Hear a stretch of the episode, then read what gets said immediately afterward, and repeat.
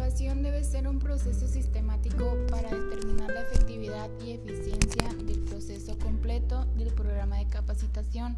Por tal motivo, se debe evaluar en las distintas etapas del ciclo. Su importancia radica en que los datos que arroja en las distintas fases son de vital importancia en la toma de decisiones. Destinarle el tiempo necesario de ningún modo será en vano, por el contrario, ayudará a determinar los efectos del programa en sí como así también del diseño y de la ejecución. La evaluación de los procesos de los impactos y de los resultados es una actividad fundamental del ciclo de la capacitación. Un programa diseñado en forma adecuada destinará el tiempo necesario para la evaluación, el control y el seguimiento del mismo.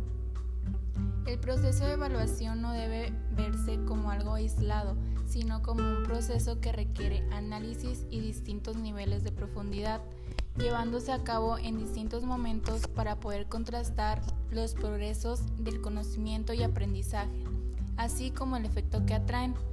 Tanto la evaluación como el seguimiento intervienen en dos factores importantes y en niveles distintos, los productos y, y efectos. Los productos se refieren al personal capacitado, pero detrás de ello hay personas expertas y trabajo de por medio que se realizó antes de capacitar. Los efectos son los cambios que se producen, sean buenos o malos, y en el caso de capacitar siempre traen efectos positivos. Aunque no se cumplan el 100% los objetivos en aumento y mejora de condiciones de desempeño. La etapa final del proceso de capacitación es la evaluación de los resultados obtenidos mediante este proceso. Se pueden responder a las siguientes preguntas. ¿Qué estamos obteniendo de los programas de capacitación? ¿Estamos usando productivamente nuestro tiempo y dinero? ¿Hay alguna manera de demostrar que la formación que impartimos es la adecuada? Las normas de evaluación son evaluación de las acciones, evaluación diagnóstica, evaluación intermedia, evaluación sumaria y constancias de habilidades laborales.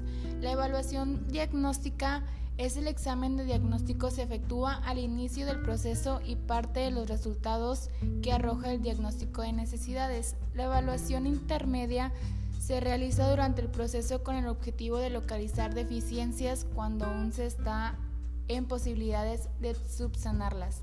La evaluación sumaria se enfoca a los, los logros obtenidos como resultado de las actividades efectuadas a fin de establecer parámetros que coadyuven a retroalimentar y reiniciar el ciclo. Las constancias de habilidades laborales son para acreditar y abatar las acciones de capacitación. Deben expedirse constancias de habilidades laborales que se otorga a los participantes una vez concluida su formación integral. La evaluación entonces ayuda a entender si el programa fue o es de calidad, si es coherente durante todo el desarrollo, es decir, si los objetivos planeados están alineados a los contenidos, estos a su organización y actividades didácticas y a su implementación. Quizás la coherencia es la más importante y la que se debe revisar correctamente. Las técnicas e instrumentos de evaluación pueden ser cuestionarios, indicadores, reacciones del coste-beneficio, entre otros. Estos deben ser aplicados antes y después de la capacitación para contrastar las diferencias. Es muy difícil notar concretamente los cambios, además de que no sean tan precisos los resultados. Sin embargo, es importante valorar los grandes o pequeños cambios